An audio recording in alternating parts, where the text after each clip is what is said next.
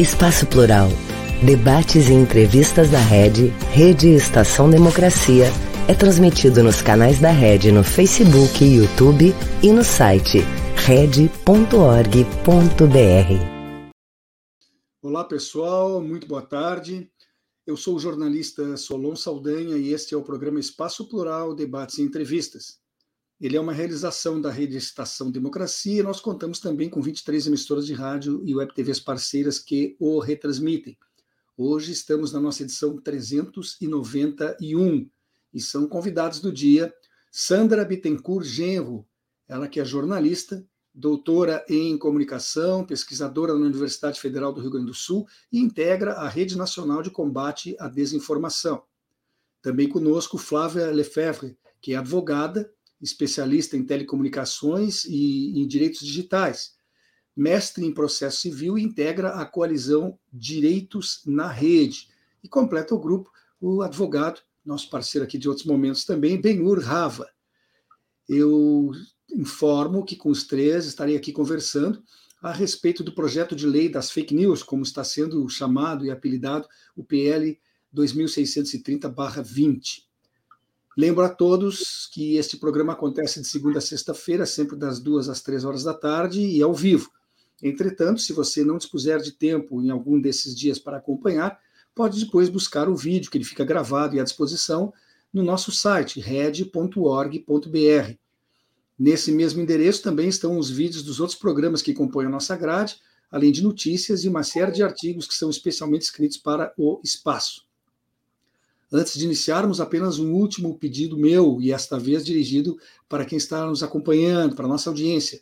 Você que está aí nas redes sociais, por favor, não deixe de registrar o seu like, porque isso ajuda bastante no nosso trabalho. Sejam todos muito bem-vindos. Boa tarde, Sandra. Boa tarde, é um prazer estar aqui com vocês. Eu já me desculpo pelas condições de transmissão, porque eu, eu não estou em casa, eu estou participando de um encontro, décimo encontro da Compolítica, que são pesquisadores em comunicação e, e política na Universidade Federal do Ceará. Estou aqui no estúdio de rádio até da universidade que me foi gentilmente cedido. E é uma satisfação mesmo participar deste, deste espaço, né, tão democrático, tão importante, tão oportuno. Então, espero que a gente tenha uma conversa bastante proveitosa de um dos temas que são mais decisivos para manter a vitalidade e a qualidade democrática, não só no nosso país, mas no mundo. Flávia, boa tarde, seja bem-vinda. Boa tarde, Solon. Boa tarde, Sandra e Benhur. Muito obrigada pela oportunidade. Vai ser um prazer conversar com vocês sobre esse tema tão quente, né? E tão importante que a gente tem em debate hoje lá no Congresso Nacional. Benhur? Seja mais uma vez bem-vindo ao programa. Obrigado, Solon. Boa tarde a ti, boa tarde a Sandra, boa tarde a, Flávia, boa tarde aos que nos assistem pela, pelo YouTube, enfim, pelas redes sociais. É também, como disseram as minhas colegas de debate, um, uma satisfação estar aqui debatendo esse projeto que interessa ao fortalecimento da sociedade democrática, do Estado de Direito, das liberdades públicas e da cidadania. É, nós te, chegamos numa fronteira que é importante que nós consigamos é, criar mecanismos para que a sociedade informacional ela possa estar adequada ao serviço do cidadão e não é, do capital, não dos interesses das grandes empresas, principalmente das transnacionais. Justamente eh, sobre isso eh, que eu gostaria de começar a nossa conversa. Né? Eu pergunto para vocês o quanto é necessário e urgente que se tenha uma legislação mais rigorosa, né? que puna de fato a desinformação proposital que vem sendo disseminada em nosso país. Flávia, tua posição sobre isso, por favor? Olha, Solon, eu acho que é fundamental e acho também que é urgente nós termos uma legislação e explica de uma forma mais clara quais são as obrigações das plataformas no que diz respeito à moderação dos conteúdos todos que trafegam nas suas redes, nos seus sistemas, né? É, apesar de eu achar que essa é uma matéria urgente e é, historicamente, aí no curto prazo, nós temos comprovação dessa urgência, nós temos o que aconteceu nas eleições de 2018, o que aconteceu durante as eleições de 2022, a desinformação gravíssima com efeitos para a saúde pública que aconteceu principalmente nas plataformas de internet é, sobre é, Covid, né, desestimulando as pessoas a usarem vacina, é, propagandizando medicamentos sem eficácia, e agora, o 8 de janeiro, né, a gente tem comprovação de que teve uma participação é, importante das plataformas para a mobilização desse movimento, é, dessa tentativa de golpe, né? E agora, mais recentemente, essa, esse ataque às escolas, ameaça às famílias, às crianças.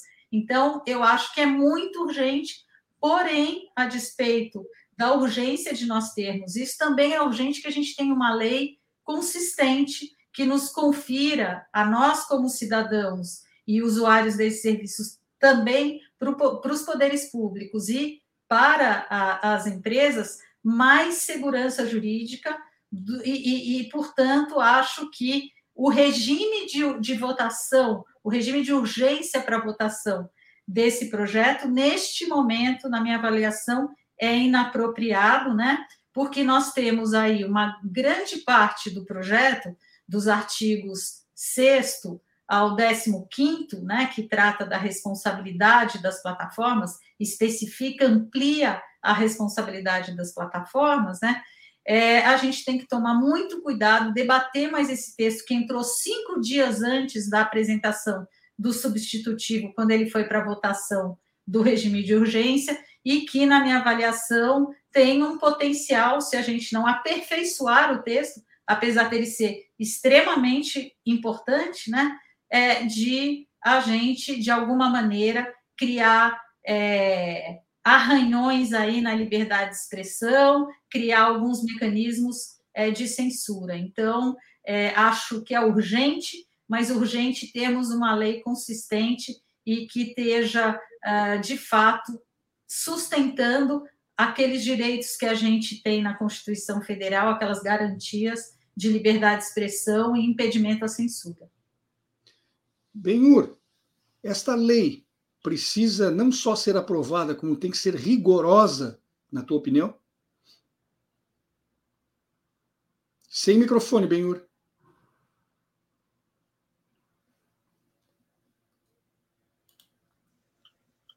Deu, agora sim, estás liberado aí. Foi? Me ouve?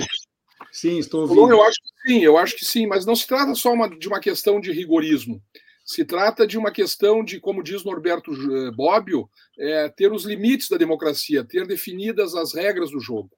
Eu faço uma contextualização inicial é, baseado é, em que o mundo complexo, como fica a partir dos anos 70, 80, e que com a, o advento da tecnologia transformou essa massificação das informações e a, e a criação é, das redes informacionais e, da, e das uh, redes sociais, da internet, com base no fenômeno da, do neoliberalismo, da globalização, é, passou a deixar as pessoas confusas. Principalmente, é, é, positivo, por um lado, do ponto de vista de que nós se abriram várias possibilidades diante dos nossos olhos com a tecnologia, não é? Com, com, com canais como YouTube, como Facebook, Instagram, é, TikTok, é, Twitter, é, o Nu, esse novo aplicativo de, de, de, de rede de conversa, que trazem cultura, trazem informação, trazem música, trazem cinema, trazem palestras, ou seja, auxiliam na educação, no lazer. Mas, por outro lado, isso foi invadido é, por é, pessoas que têm interesses específicos e escusos, tanto no sentido econômico, tanto no sentido político, tanto no sentido cultural, tanto no sentido religioso. Então, isso é, é, é, é o que passa agora a ser motivo de uma discussão, ou seja, a, a, o mundo virtual ele não difere do mundo real. Então, tudo aquilo que nós consideramos que é proibido ou permitido no mundo real juridicamente, que é uma construção artificial, ou seja, o mundo do direito sempre é uma construção artificial para regular as condutas nocivas e para tentar trazer uma melhor é, convivência no mundo e no plano das relações não só interindividuais, mas também mais próximas, é, é, é preciso que se regulamente. Ou seja, é, como se tem dito por aí, o que é crime no mundo real tem que ser também considerado e criminalizado no mundo virtual. Não é uma terra de bandoleiros o mundo virtual, não é uma terra de ninguém onde tudo é possível em nome de um pretenso direito de liberdade de expressão.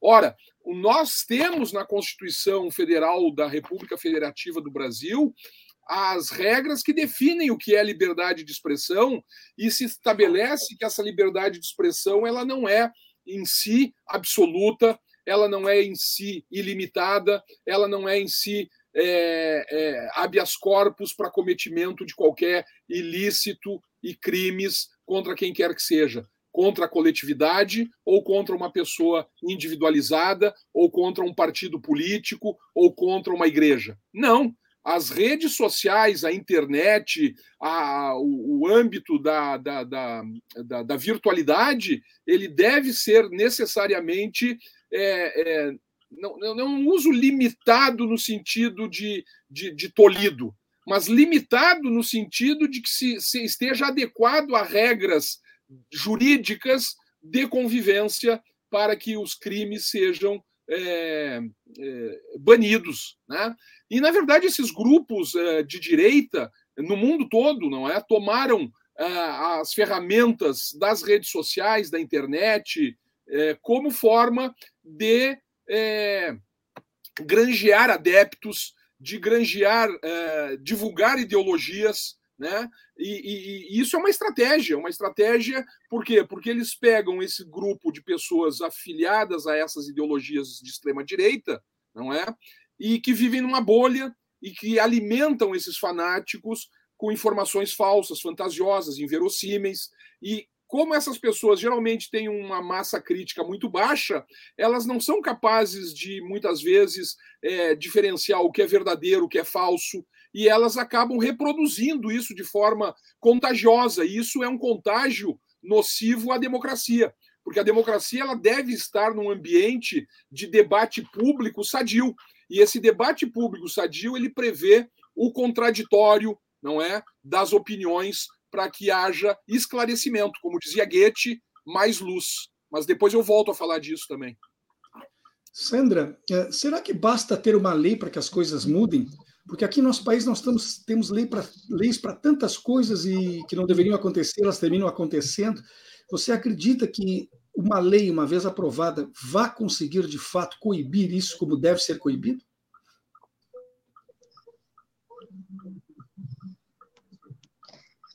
Bem, Solo, eu queria é, dialogar com as, com as, outras duas questões né, propostas aqui para meus, meus, meus colegas de debate é, que são do campo do direito, né? O meu posto de observação aqui é do campo da comunicação.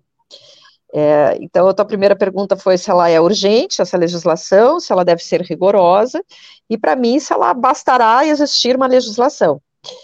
Eu penso que sim, é urgente que tenhamos uma lei brasileira de liberdade, responsabilidade e transparência na internet. Que essa regulação necessariamente precisa ocorrer. Eu acho que o apelido dado ao PL ele reduz o papel que esse que, que essa nova lei precisa ter, né? O PL das fake news. É, porque a gente está falando de um conjunto de medidas e de protocolos necessários né, a auxiliar a sociedade a, a, a exigir mais transparência, mais responsabilidade e sim mais liberdade. Se a gente pensar, por exemplo, pensando né, no que o PL propõe a respeito da ameaça possível à liberdade de expressão, ao contrário do que tem circulado, o PL estimula as plataformas a explicarem detalhadamente os usuários de direitos de defesa. A rigor, o PL responsabiliza as plataformas e ele inviabiliza um modelo de negócios que hoje é centrado né, na disseminação do que dá mais dinheiro, que são né, as, as, teorias da conspiração, as, as, as, desinformações, e que atendem um conjunto de interesses, não só do ponto de vista mercantil, de vender, mas também do ponto de vista ideológico, de alcançar uma posição social mentindo. Mas então, uh, a gente precisa, então, minha posição, precisamos sim de uma legislação, acho que ela não é um ponto de chegada, acho que ela é um ponto de partida, mas a gente precisa ter um marco legal que não é inédito no país, se a gente pensar que a gente tem um marco né, civil da internet, que está aí há mais de uma década, mas que o dinamismo dos dispositivos e da apropriação desses dispositivos é tão grande que a gente precisa sentar e, e, e rever isso. E não seria o Brasil o primeiro país a fazer isso. A gente não pode deixar de falar, por exemplo, na legislação que foi agora uh, definida na União Europeia, né, o DSI, que é obriga as plataformas a se responsabilizar e assumirem uma posição que lá elas já, já, já, já, já, vão, já vão fazer, já vão tomar, e que aqui elas se recusam. A gente tem o Código de Negociação da Mídia na Austrália, a lei das redes sociais eh, na Alemanha, quer dizer, eh, embora a gente diga que este é um projeto que foi colocado em regime de urgência, ele vem sendo, né, agora passando para o 20, para o PL 2630, me parece que se a gente for falar de, de uh, liberdade, responsabilidade, transparência na internet, ou regulação, né, conta dessa vitrine mundial mais importante que, que temos hoje, né, e que vai definir todas as disputas simbólicas possíveis, né, ele vem sendo discutido desde 2020, né, ele, ele foi uma proposição uh, inicial do parlamentar, né, Alessandro uh, Vieira. Em 2020 ainda ele era do PSDB. E de lá para cá são muitas discussões. E é claro que, como o tema é muito complexo, não se tem, eh, de fato, um consenso e tem pontos de vista defensáveis, inclusive preocupações legítimas, sim, com a liberdade de expressão. Estou diferenciando aqueles que usam a liberdade de expressão para cometer crimes que já estão tipificados, né, e que é preciso a contenção desses crimes, né, não esperar que eles aconteçam para depois ver como é que responsabiliza as pessoas, mas impedir que eles aconteçam. Mas, assim, tem posições que são respeitáveis, que são compreensíveis, porque a gente está lidando, de fato, com um novo mundo, com uma, uma realidade uh, bastante complexa. E aí, nesse, nesse percurso, é incontornável a gente. Uh, a gente não pode jogar fora o PL 2630. Não tem como a gente falar em regulação, em transparência na internet, sem voltar para esse acúmulo já feito. Tem mais de 70 documentos apensados, tem muita discussão feita, tem muito acúmulo e tem uma posição de boa parte né, tanto da sociedade civil organizada quanto de pesquisadores que defendem, se não esse, porque a gente a rigor ainda não desconhece qual seria a versão que de fato vai ser vai ser apresentada, porque uma coisa é o ideal, outra coisa é a pesquisa que nos indica, e outra coisa é o jogo político real, né? Mas me parece que é incontornável que a gente precisa dar um passo, porque uh, o que é vácuo é ocupado por alguém. Já tem uma outra proposta de PL que tira totalmente né, das, das, das empresas, das plataformas, as, as responsabilidades de regulação. E só para encerrar essa primeira parte, é, eu acho que, como disse, né, esse, esse apelido dado ao PL, ele dificulta um pouco a nossa vida e a compreensão, né, porque, a princípio, Fake news é, é aquele tipo de conceito que todos entendem, mas ao mesmo tempo se produz muita confusão. Né, tem um transtorno deliberado em torno desse conceito e uma certa até competição disso. E acho que a gente precisa, ontem mesmo, na abertura deste evento que eu estou aqui, que a gente está também discutindo desinformação, uh, um pesquisador da Universidade Católica do Chile, lá também um país que está assolado por essas questões, que tem uma consequência direta em todo o processo democrático, Sebastião Valenzuela, ele fez todo um estudo, um mapeamento da desinformação na América Latina, e ele nos diz isso, né? A desinformação é um contínuo, é um contínuo que não para, é desde a informação verificada até a falsificação completa, né? Então, se a gente pudesse, como é que a gente vai conceituar? É aquela informação falsa, né, ou uma falsa informação fabricada no ambiente digital, mas que não tem uma única forma, né, como diz quem, quem lança a mão da desinformação lança a mão de vários, de, de, de, de, de muitas variáveis em torno dessa estratégia. E o importante é o seguinte: não é uma dicotomia entre o verdadeiro e o falso, ele é muito mais complexo do que isso. E aí eu queria dar alguns dados, né, que esse professor nos trouxe, para a gente ter uma ideia, assim, ó, da tempestade perfeita que, que se abate sobre nós. Porque na América Latina é o continente que tem o uso mais intensivo de redes sociais e, ao mesmo tempo, é o que deposita o índice de confiança maior no que ele adquire nas redes sociais, ou seja, acredita mais, né? Então, rumores, com, conspirações, desinformação, manipulação, né, encontram um terreno fértil. Se a gente for comparar, dentro dos países da América Latina, o Peru tem 37% de índice de confiança em redes sociais, né? Quem adquire informações ali pelas redes sociais. O Brasil vem em segundo lugar com 34%. Né? A Argentina está em terceiro com 28%. Se a gente comparar, por exemplo, com o Canadá e Estados Unidos, nos Estados Unidos o índice de confiança é de 13%. No Brasil é 34, é mais do dobro. Né? Então, é muito prevalente a desinformação e ela é usada aqui como ferramenta de, do jogo político. Né? É, e aí está a complicação, né? porque quais seriam as instituições que poderiam funcionar como instâncias verificadoras da verdade. Talvez no mundo político não exista isso. O índice de confiança das pessoas nas instituições é cada vez me menor, elas costumam né, confiar mais em personalidades, em influenciadores, em outras pessoas. E aí a gente tem uh, um terreno bastante propício para a desinformação, para a ferramenta usada né, com, no jogo político ideológico, e eu concordo né, com ambos que falaram antes de mim que é, se a gente der uma olhada assim na literatura, inclusive a gente vai ver, né, na literatura do campo da comunicação, né, da semiótica, da, da, psicologia social que lida com, com, com, esse fenômeno, que a gente ainda sabe pouco sobre ele, mas tem algumas coisas que a gente sabe, né? E uma delas é que as pessoas são suscetíveis. Elas, a, a gente está num contexto midiático muito complexo e as pessoas se confundem. Não é porque elas sejam idiotas ou incapazes e alguém vai ter que ensinar a elas o que é verdade e o que é mentira, não é isso. É que é um contexto midiático complexo que causa confusão né? E os conteúdos de gente conhecida, onde as pessoas têm mais confiança, uh, mais do que em veículos e instituições, acabam ganhando maior credibilidade. E aí a gente tem, como a professora citou para a gente, né, um conjunto enorme de deformações, né, de confusões que efetivamente né, vão se transformando vão se transformando em fenômenos, em acontecimentos reais.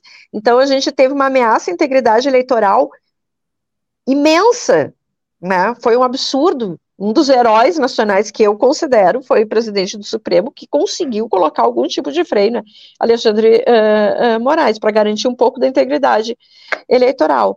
Né? A gente teve 8 de setembro, que foi todo escalado, dimensionado e arquitetado em redes fechadas como o Telegram, né? E a gente teve esses ataques horrendos, né, de morte de crianças nas escolas, onde a gente sabe que as células neonazistas, elas estão pelos subterrâneos e estão chegando, inclusive, até os adolescentes pelas diferentes redes. Tem uma que nem estaria coberta pelo PL 2630, que eu discordo, porque tem menos né, de 10 milhões de usuários, mas que chega muito nos adolescentes com discurso de ódio.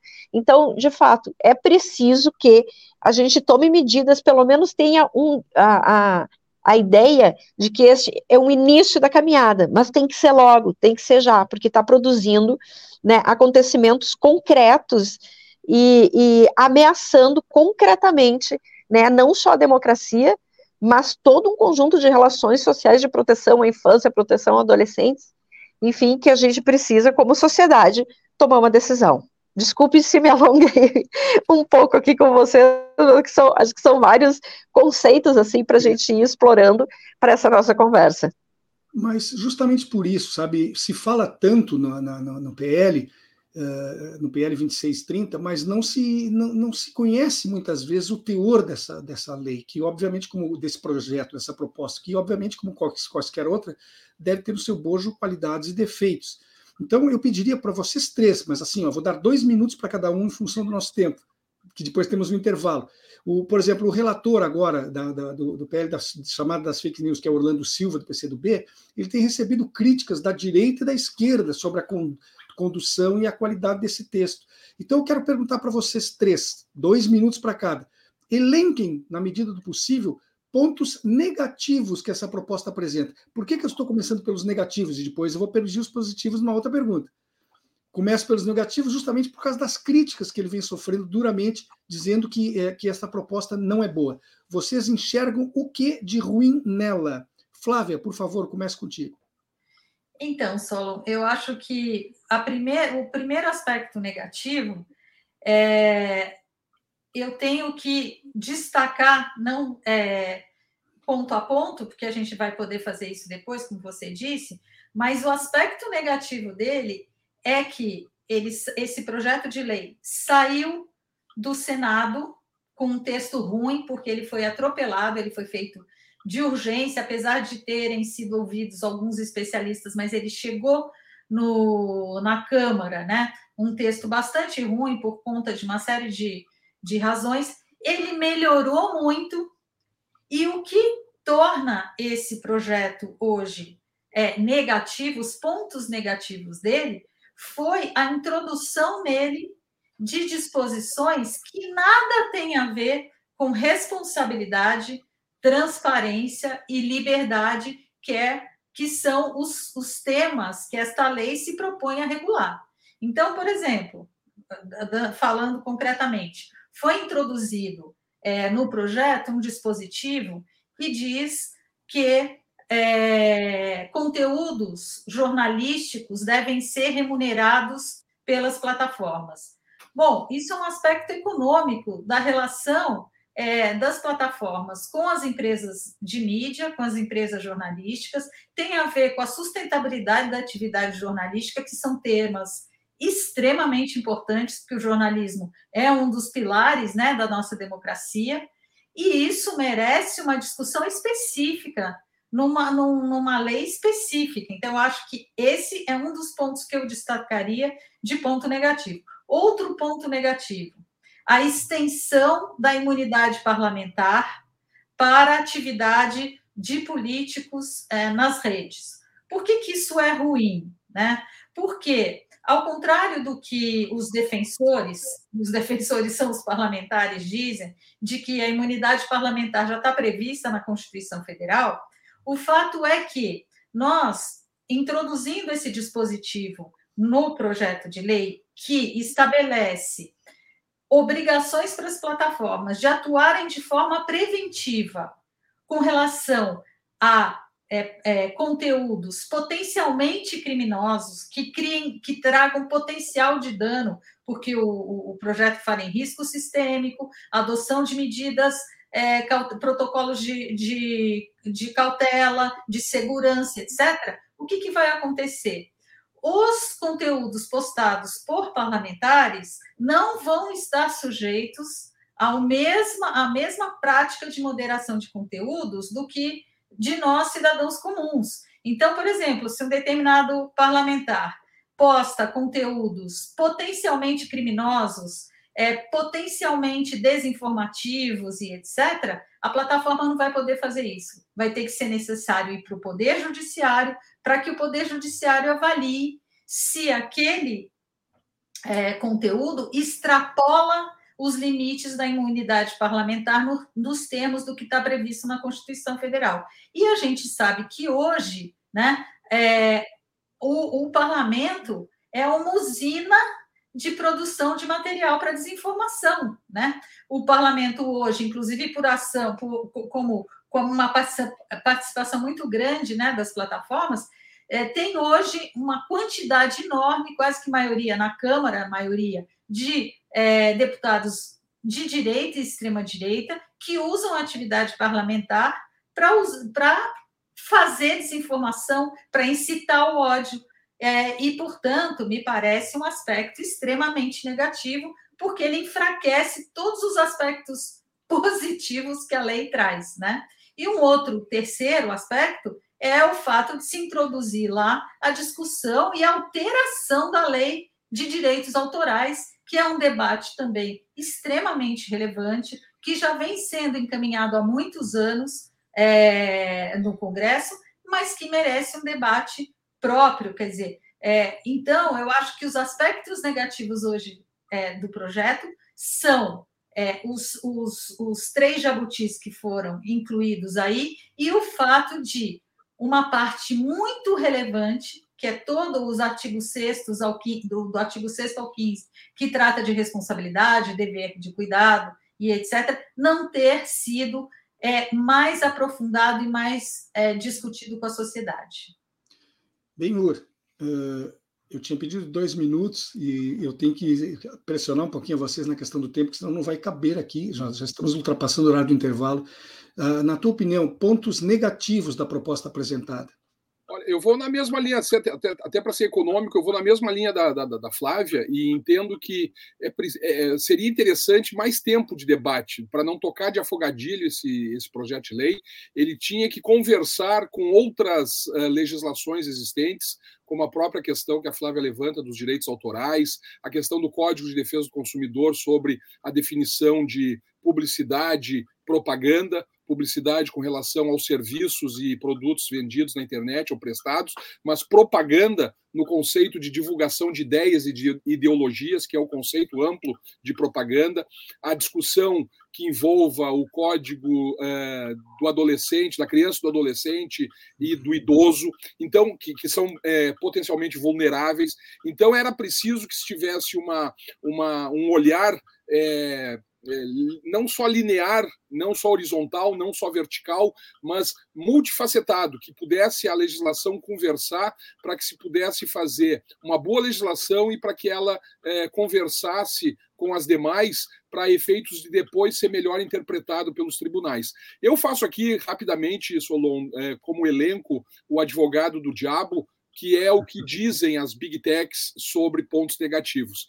Primeiro, elas dizem que esse projeto de lei afeta a privacidade das pessoas, porque há coleta de dados pessoais e que isso pode vazar, não é? Quando é, se estabelece o armazenamento desses dados pessoais, é, que deve ser, no projeto de lei, é, mantido em registros de servidores localizados do Brasil. Isso, portanto, aumentaria o risco de vazamento dessas informações sensíveis.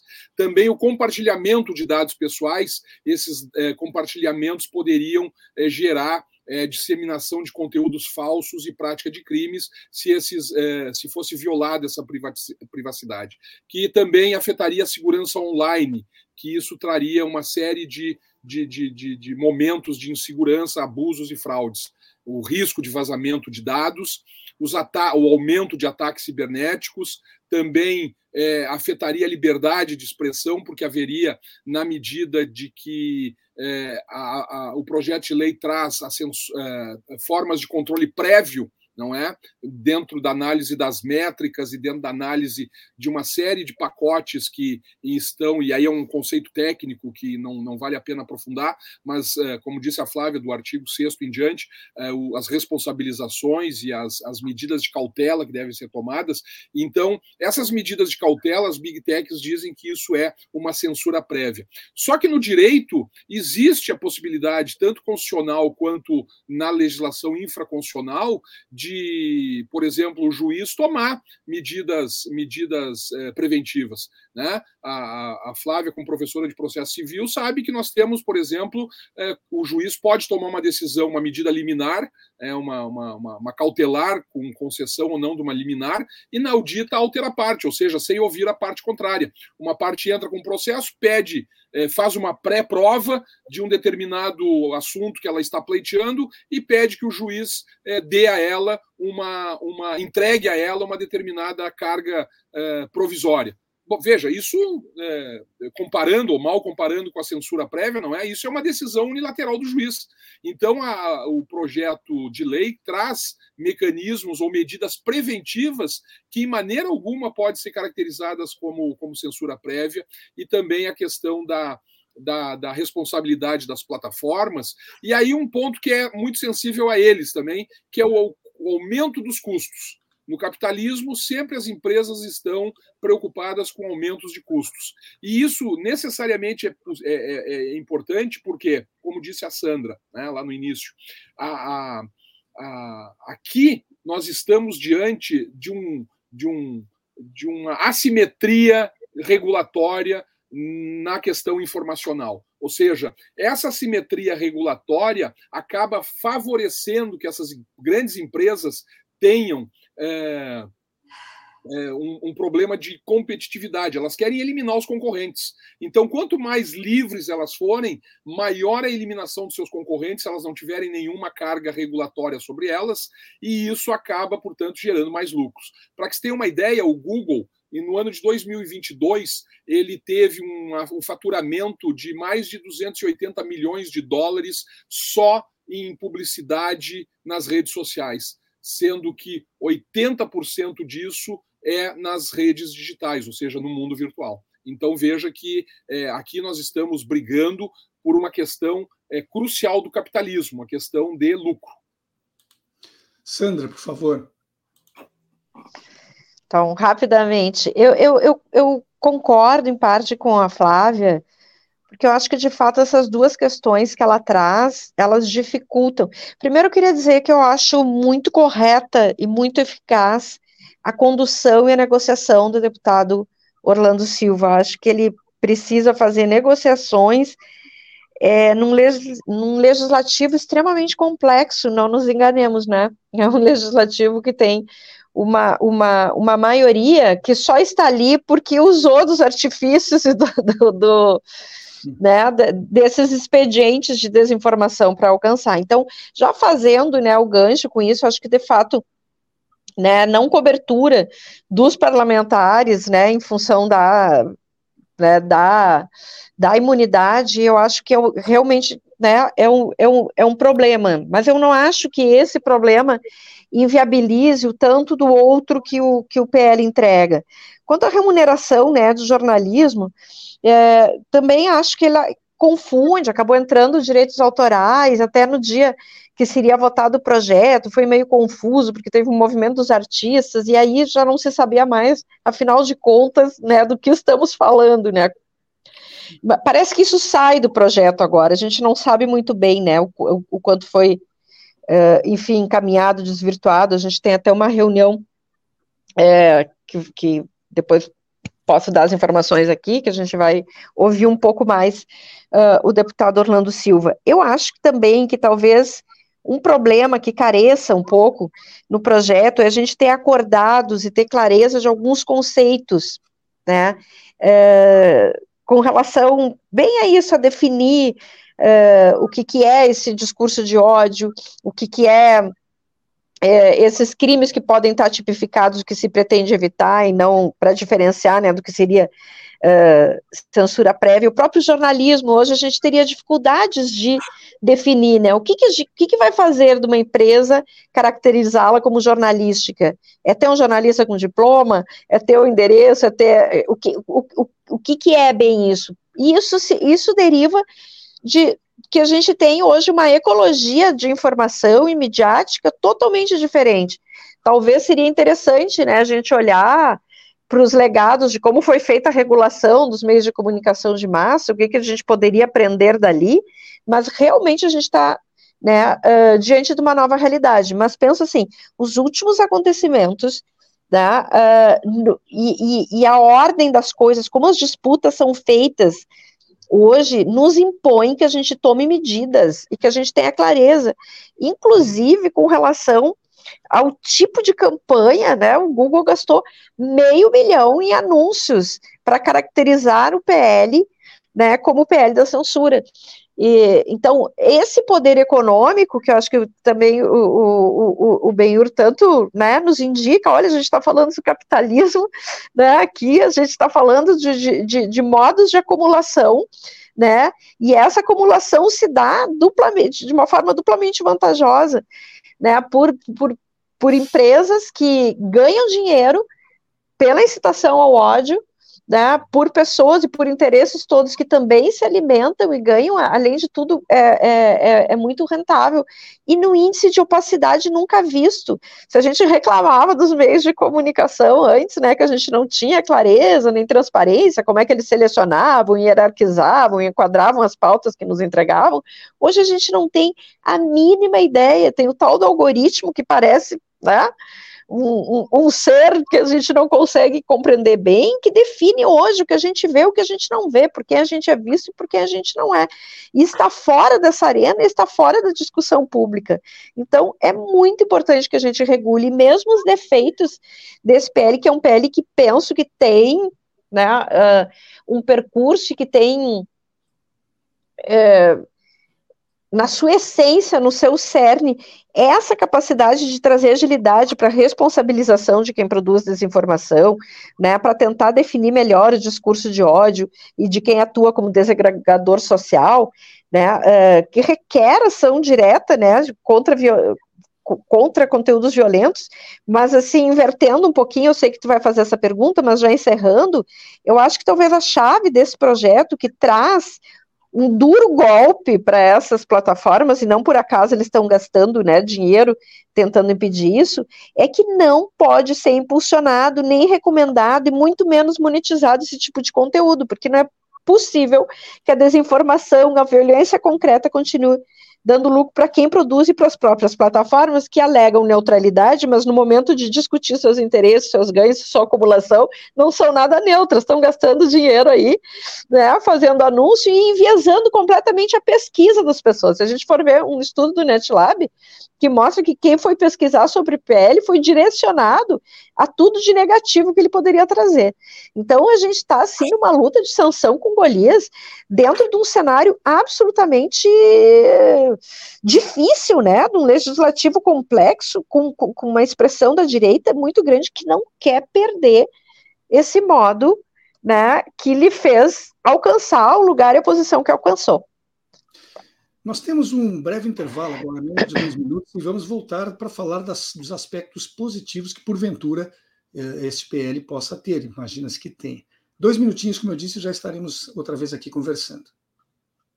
Um país sem serviço público, sem concurso público, dependendo de nomeações políticas. Já imaginou? É o que pode acontecer com a aprovação da reforma administrativa a Durga Sindical, em defesa dos professores e da educação pública e de qualidade. Educar não é somente fazer prédio. Prédio não ensina ninguém. Quem ensina é o professor. O governo tem que entender isso. Na escola nós somos um só. Seja professor, seja funcionário, o reajuste tem que ser igual para todos. Meu básico é 657 reais. O que a gente está pedindo é o mínimo de respeito. É para ter comida no prato. Eu dei a minha vida pela educação, valorização e respeito. É para os que estão na escola e também para quem já está aposentado. CEPERS, a luta pela educação é de todos nós. Estou falando de uma cooperativa de crédito, conhece? Sim. Você movimenta sua conta como no banco, mas não é banco. E tem crédito se eu precisar e pra padaria também. Ah. E que o resultado é dividido entre todos. E você pode investir com segurança. Sim, é simples. A Cressol tem tudo isso. Lá, ganhar é para todos. E se eu quiser cooperar? É simples. Vem junto! Cressol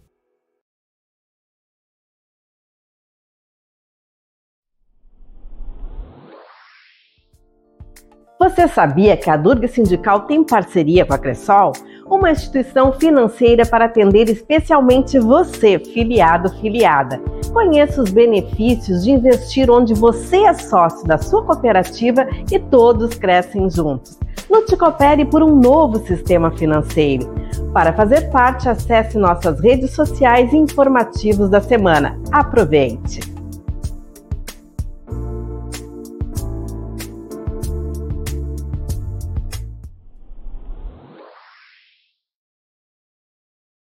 Voltamos com o programa Espaço Plural Debates e Entrevistas. Ele é uma realização da Rede, Rede Estação Democracia, e nós contamos com parceiros, emissoras de rádio e TVs que o retransmitem. Ele vai ao ar de segunda a sexta-feira, das duas às três horas da tarde, sempre ao vivo. Hoje estamos recebendo aqui Sandra Bittencourt Genro, jornalista, doutora em comunicação, pesquisadora na Universidade Federal do Rio Grande do Sul, que integra a Rede Nacional de Combate à Desinformação. Flávia Lefreve, eh, advogada, especialista em telecomunicações e direitos digitais, mestre em processo civil, ela que integra a coalizão Direitos na Rede. E ainda o advogado Benur Rava. Com eles, nós estamos conversando aqui sobre o projeto de lei, o PL 2630, que foi apelidado de projeto das fake news. Eu perguntei antes do intervalo o que vocês viram de negativo neste projeto que está lá por ser votado. Aliás, parece que está sendo já desmembrado e serão tirados os jabutis, como foi dito dele, para que sejam uh, examinados separadamente. Sandra, Sandra não, perdão, seguindo a mesma ordem de antes, foi com a Flávia que eu comecei. Flávia, os pontos positivos, o que, que você vê de bom, e certamente eles também existem, neste PL que está sendo apresentado agora?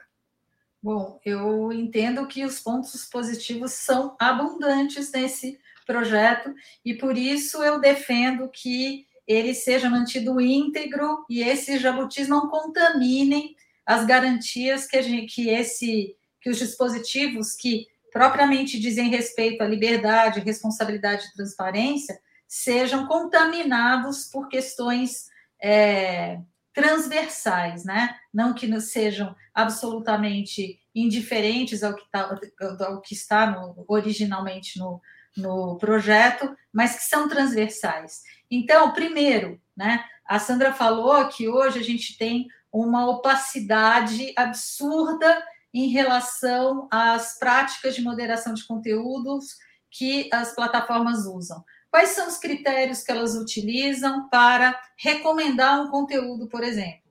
É, tem uma pesquisa é, do INTCDD, né, do Rio de Janeiro, mostrando que você, por exemplo, acessa é, canais verificados dos poderes legislativos e depois você é recomendado, você recebe a recomendação e é jogado, por exemplo, no YouTube, para canais de direita, para Mamãe Falei, Terça Livre, Brasil Paralelo, jo, Jovem Pan. Essa pesquisa foi feita e a gente tem que considerar que, por exemplo, 70% do que se vê no YouTube é produto da recomendação, da prática de recomendação. Então é muito grave, a gente precisa saber qual é o critério que o YouTube, por exemplo, usa para fazer a recomendação de seus conteúdos. É a relação, por exemplo, que ele tem com a Jovem Pan, relação contratual de financiamento. Em 2017, eles deram 300 mil dólares para a Jovem Pan no Google News Initiative, um, um, um projeto que eles têm. Né? Então, toda a parte de transparência, de rotulagem de informações, a rotulagem é fundamental porque ela foge da discussão da verdade e da mentira ela cria condições para quem recebe aquela informação identificar qual o interesse que está por trás daquele conteúdo que ela está recebendo. Quem pagou pelo impulsionamento? Quem colocou aquela informação lá? Então, você cria condições de que o receptor das informações forme senso crítico em relação aos conteúdos e não fique refém das campanhas de desinformação. Ela traz uma, uma parte toda de responsabilidade e dever de segurança, né? E eu vou usar essa palavra porque esse direito e essa obrigação de garantir um serviço seguro, ela já existe no Código de Defesa do Consumidor. Eu venho defendendo isso há muito tempo. Então, até meio que respondendo uma pergunta, Solon, que você fez para Sandra, a gente precisa exigir, como agora tem feito o Ministério da Justiça por intermédio da Secretaria Nacional do Consumidor, aplicar a lei.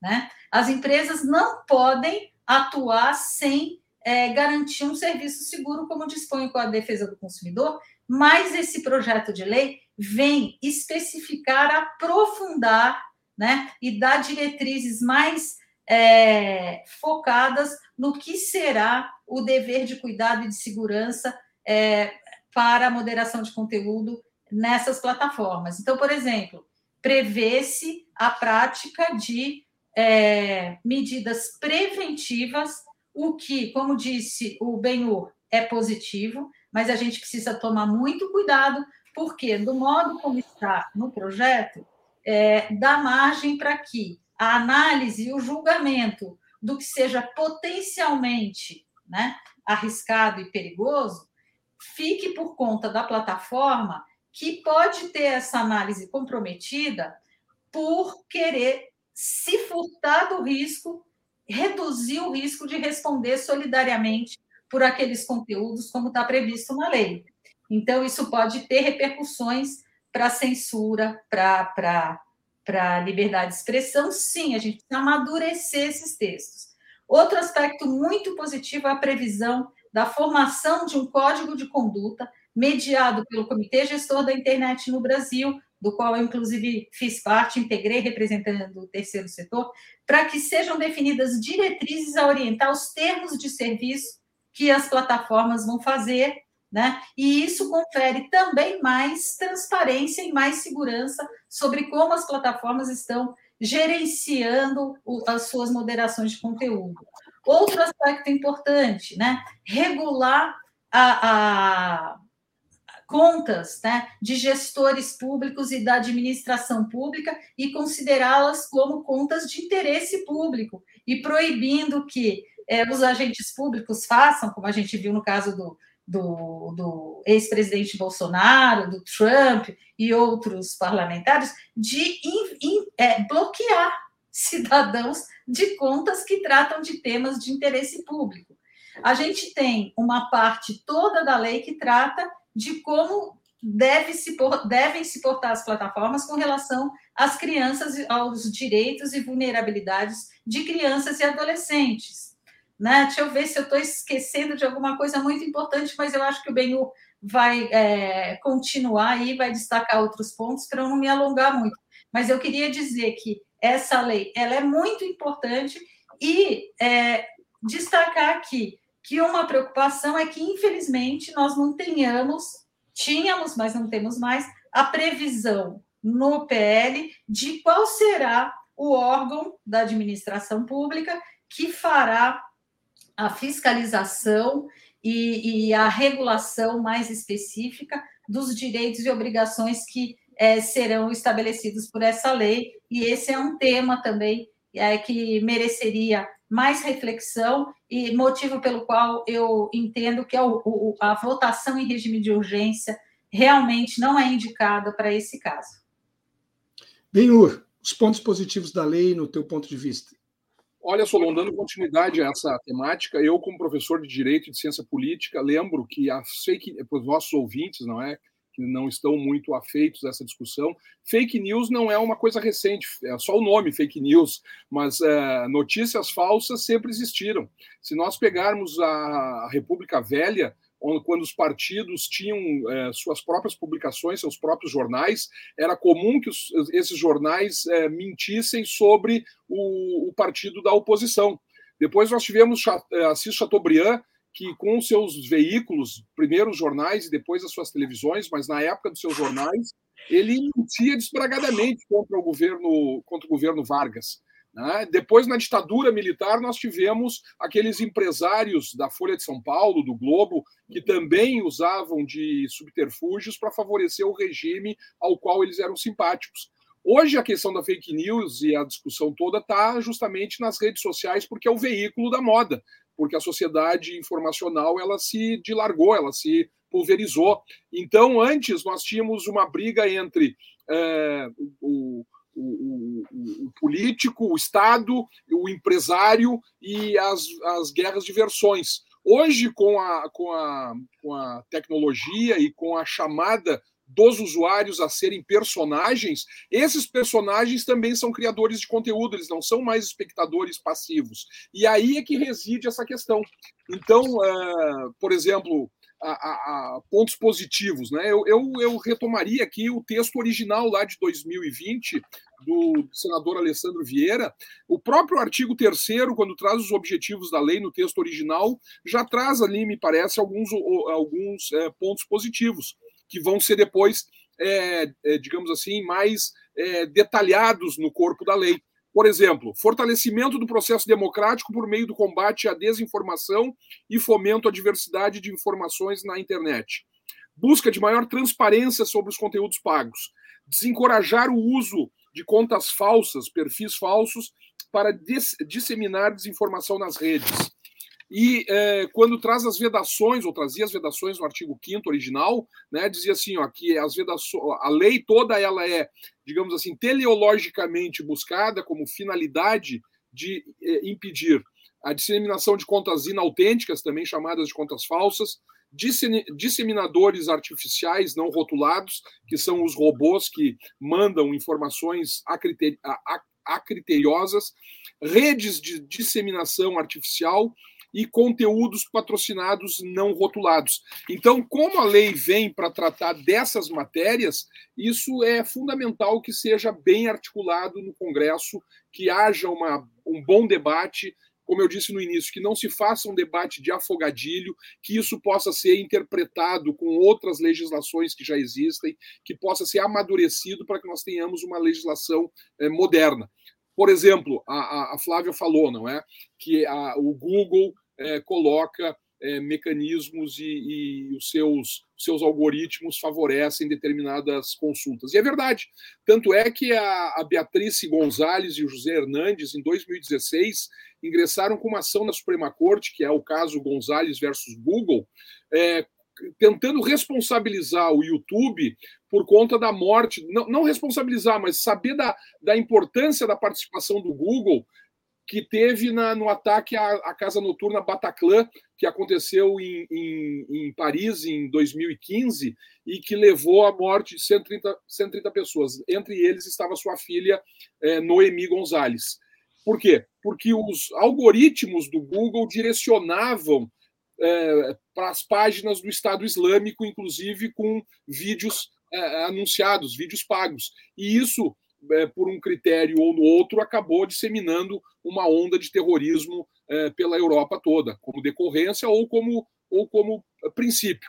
Então, é uma discussão que chega na Suprema Corte Americana, que faz com que o Google passe a ter a luz é, a, a, amarela já piscando para saber como é que vai ser decidido isso e que depois passa a ser um leading case para as outras é, decisões judiciais ao, ao, ao redor do mundo. Então, me parece que são essas assim os pontos eh, que a gente poderia elencar, e de cada um desses pontos que eu elenquei aqui muito rapidamente, ele tem inúmeros desdobramentos no corpo da legislação, que aí entra numa discussão muito técnica, que envolve é, é, direito informacional, que envolve a teoria comunicacional, que envolve inclusive a inteligência artificial. Hoje a inteligência artificial ela pode subverter não só a voz, não só a face, não só os, o, o, que se escreve, e pode ser perigoso isso, e, portanto, é necessário que se tenha esses controles. Bom, o Benhur lembrou aqui que a luta em função das fake news não é recente, né? desde muito tempo atrás já acontecia com outros meios de comunicação. Mas a é mentira é, é antiga, Solon. A mentira no mundo é antiga, desde a Bíblia. Sim, mas veja bem, é que antes a gente lutava com armas brancas e agora com com as redes sociais é, viraram mísseis de longo alcance, né? Essa é a questão, essa é a questão que tem que ser pesada. Sandra, para concluir, pontos positivos da lei. Vou tentar ser bem rápida aqui e, e, dizer que eu acho que a Flávia fez um resumo bastante completo, né, da, da, das virtudes desse projeto. Eu, eu penso que a primeira delas é agilidade para responsabilização das plataformas. Eu acho que isso é inescapável, isso é importante, isso vai ser definidor. Inclusive, para mim, né, pessoalmente, meu, o meu posicionamento é que só por isso já vale a pena votar esse projeto.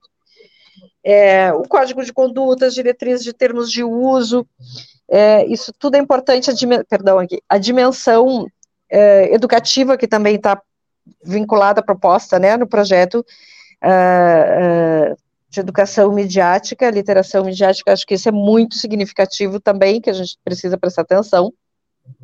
É, e eu queria, assim, só, só discordar que sim, a mentira sempre existiu, rumores, boatos, sempre existiram, mas fake news é um outro fenômeno. Não é aquela mentira bem contada, usada de, de, né, de, um, de um modo em alguns veículos de comunicação. Este é um fenômeno do mundo digital, né? Ele é próprio, é uma fabricação para o mundo digital e as suas dinâmicas que são muito específicas, que tem uma escala nunca antes vista nem conhecida, que determina uma, um outro tipo de, de, de relacionamento social, inclusive. É, se a gente precisou aprender uma nova gramática de comunicação política, por exemplo, com a chegada da televisão, a gente está passando por um fenômeno inteiramente novo, com o uso intensivo e a conexão Uh, e a hiperconexão. Então, me parece que realmente não é aquela boa e velha mentira. De todo modo, o ser humano é muito suscetível e muito frágil, uma mentira bem contada. E eu encerro, assim, dizendo de, uh, de, um, de um estudo que foi feito no. Opa, caiu. Perdemos, perdemos o contato com a Sandra. Uh, não sei se ela consegue retornar, mas o nosso tempo, de qualquer forma, já está se esgotando. Eu só quero lembrar que este PL tem o número 2630-20, justamente porque foi apresentado no ano de 2020. Né? Caiu, e agora se fala que ele poderia estar sendo votado em regime de urgência, mas nós perdemos três anos de possibilidade de debate que poderiam ter sido utilizados, só que parece ter sido necessário que Bolsonaro deixasse a presidência da República para que houvesse condição política apropriada para que se fizesse essa discussão. Sandra, se você quiser, Não, me... pode voltar. Eu, eu, eu, caí aqui. Então, eu estava falando de. Na verdade, a gente não perdeu três anos nessa hora, a gente resistiu como pôde por esses três anos fora. Até, até que a gente, a gente a gente ganhou bastante, porque eu acho que tem muitos avanços aí, como disse, são 70 documentos, né? Mas, assim, um estudo feito agora no Chile e no México, é, qual é o sistema de crenças das pessoas, como é que elas reagem, né? Porque a gente não vive, diferente dos outros meios, a gente vivia com a televisão, a gente vivia com o rádio, né, com o jornal. Agora a gente vive através de, a gente praticamente né, não faz mais nada sem passar pela internet. Isso nós que somos de outra geração. Se eu falar para vocês da minha filha de 16 anos, é outra existência, né? Toda mediada por, esses, eh, por essas redes.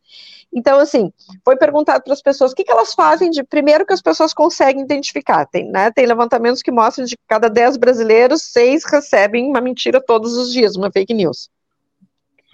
É, e nesse estudo do Chile e do México, né, qual, qual é a reação delas?